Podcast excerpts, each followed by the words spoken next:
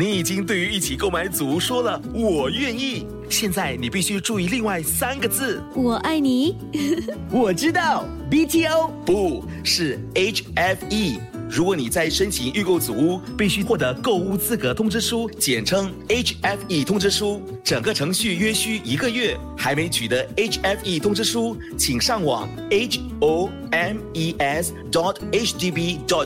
直来去申请。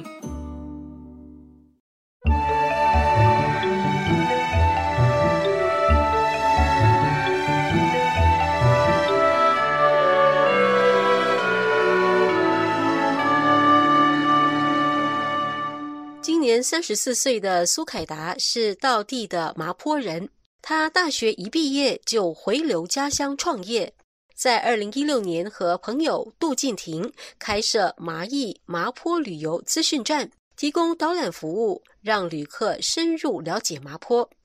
他们出生之犊不怕虎，还租下店面售卖在地麻坡人的产品，并利用店内空间办活动。当时纯粹就觉得啊，这个实体店就是可以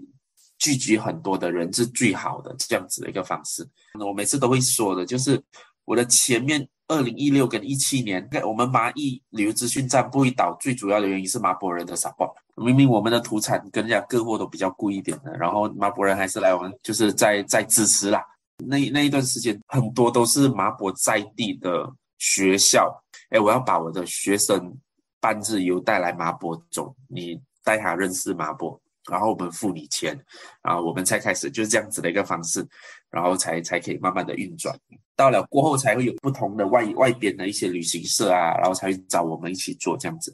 其实当时说真的啦，就是嗯还员工没有问题，租金没有问题，我一个月的登录费大概马币十多千呐。然后自己薪水可能拿一点点，但是因为当时我们两个都有自己的工作，就是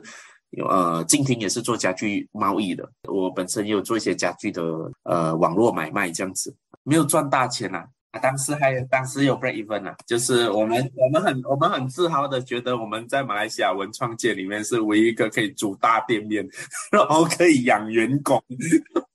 然后还还没有死掉的。当生意正有起步。却遇到官病疫情。说真的，没有疫情的话，可能是另外一个一个状况。因为我们当时也是在二零一九年尾有去中国做一些那个跟马来西亚旅游部做一些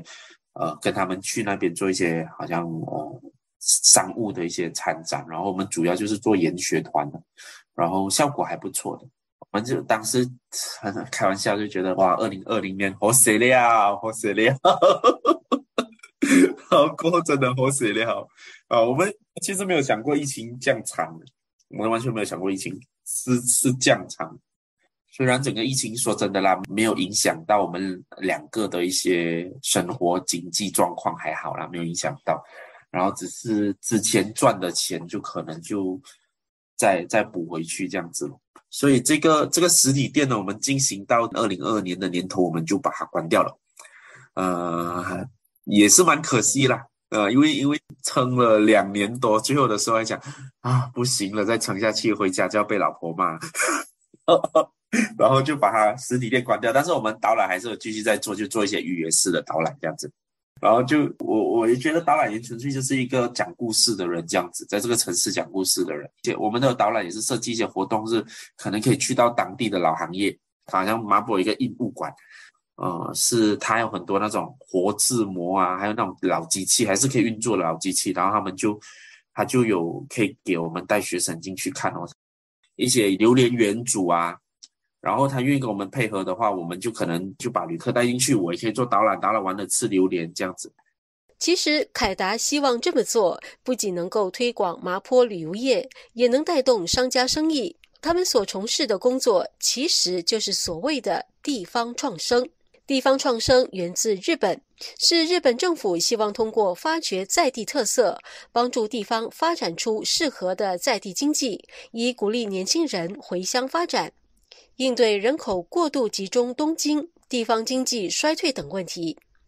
近年来地方创生也被许多国家地区借鉴，成为发展观光旅游的重点。通过旅游业的发展来实现当地经济和社会的可持续发展，是永续旅游的一种方式。现在，越来越多的年轻人选择回乡开民宿、搞文创，成为地方创生的生力军。我觉得这些名词，社会社区营造啊、地方创生啊，都是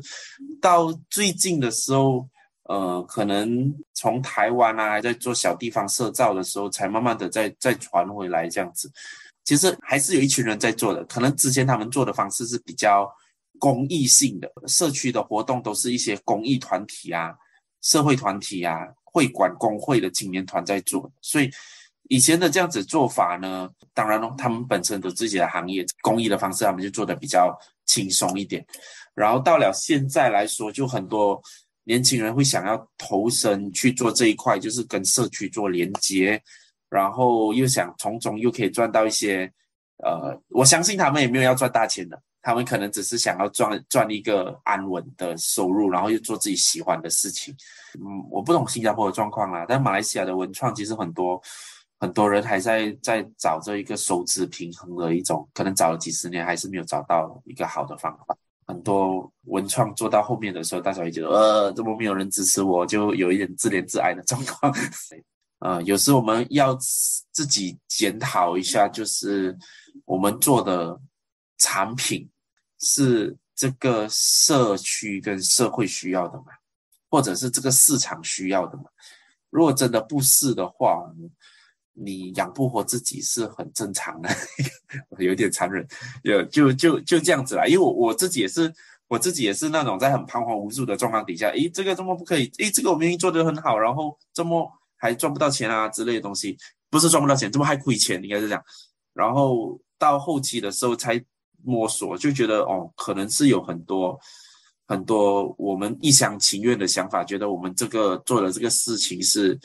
是对这个社区好，然后他们必须要买单的啊！他其实不是，就可能是你自己觉得他们要买单吧。所以有时要一直在在做这样子的一个拉扯，我也是还在还在找着一个平衡点。对于那些想加入地方创生行列的人，凯达又有什么建议？先首先你必须要呃养活你自己，养活你自己就是把可能把你的一些。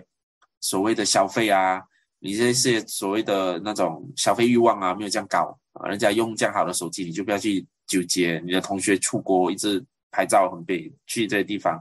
你就不要这样纠结。然后你在做着你自己喜欢的时候的东西的时候，从中在做摸索。因为其实没有一个 formula 的，是每个地方它都有自己的一个生态。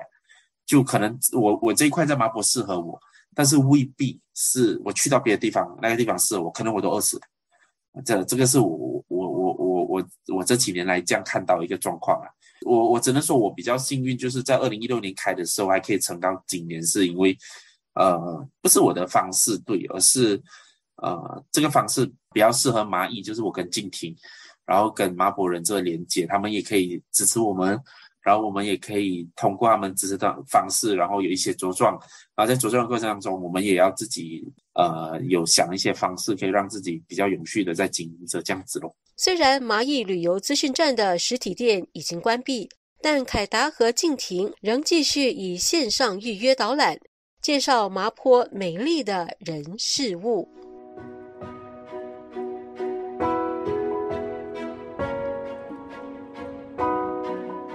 地方创生对马来西亚来说还是比较新啊，然后老人家根本就不懂，但是老人家给予的支持肯定是比我们多啊，纯粹就觉得这是好习惯啊，他又在这边啊，我们可以帮的就帮，反正我们都老了，反正要吃的也够了，穿的也够了啊，这样子，所以呃，